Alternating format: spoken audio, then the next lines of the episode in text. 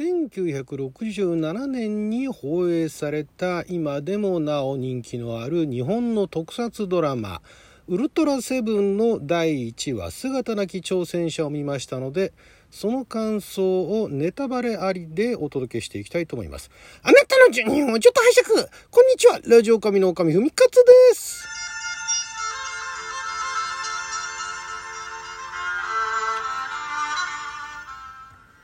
いきなりではありますけれどもウルトラセブン。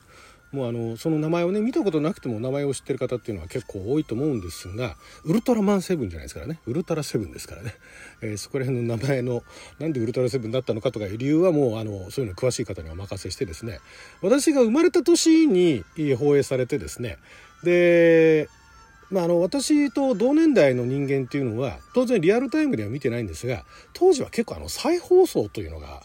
あってですね、まあ、今でも再放送してる番組ってあると思うんですが当時は今以上にその一本何か作るとそれでまあそれなりに人気が出ると何回も何回も再放送するっていうのがあったんですね。でウルトラセブンもだから我々の年代で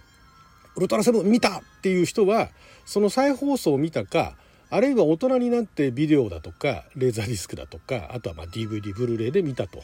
いう人がほとんどだと思うんですけれども、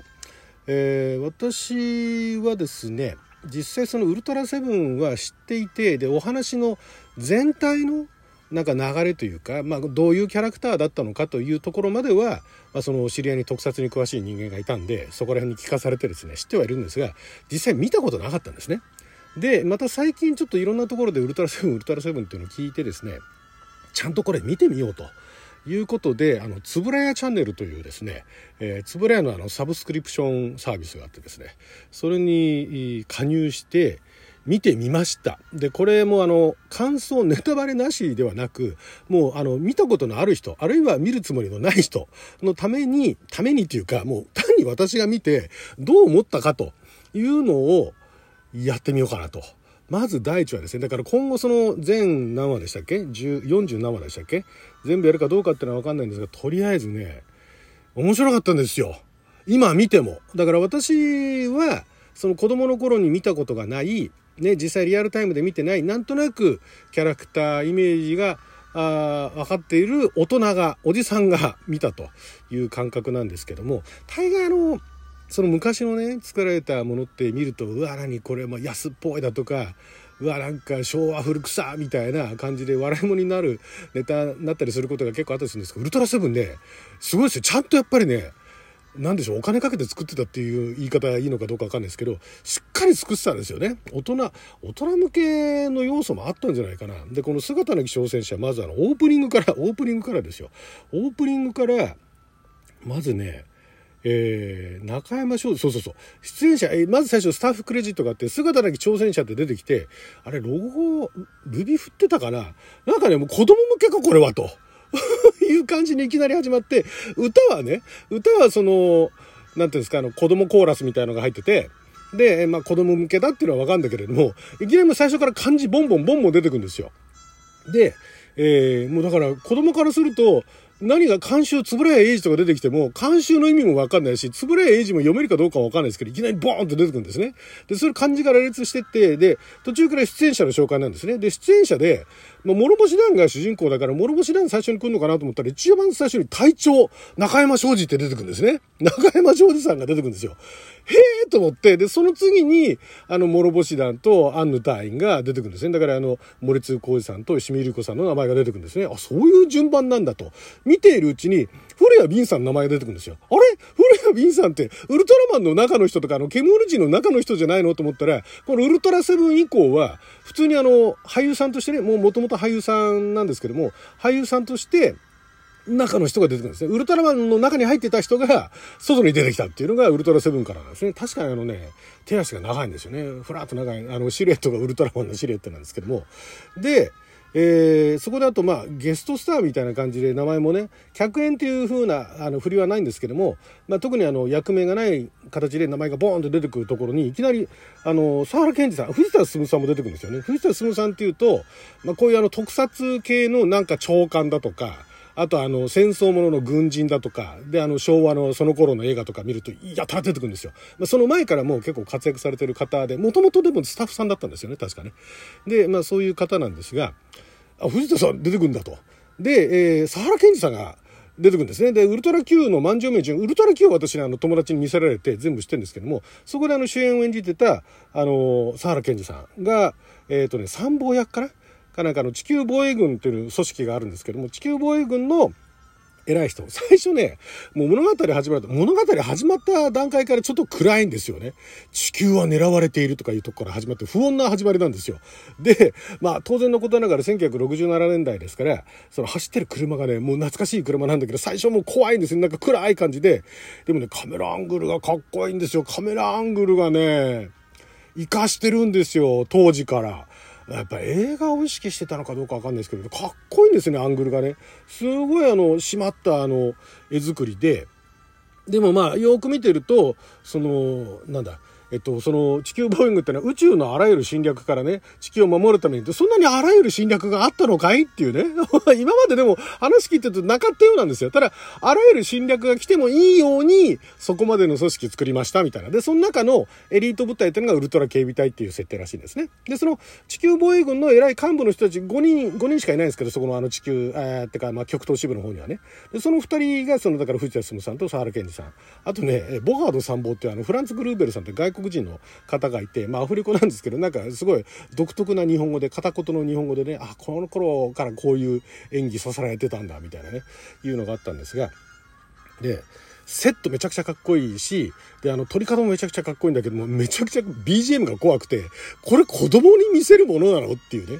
で、えー、次にあの、隊員の紹介が出てくるんですね。あの、まず隊長からね、桐山隊長から紹介があって、桐山隊長、中山と、庄司さん当時確かね、38歳か9歳なんですけども、桐山隊長もまあ38歳って設定なんですね。今見たらちょっとこの38歳結構老けてんじゃないかっていうような感じの38歳なんですけども、まあ38歳なんですよ。リアル38歳、38、9歳だったんですね。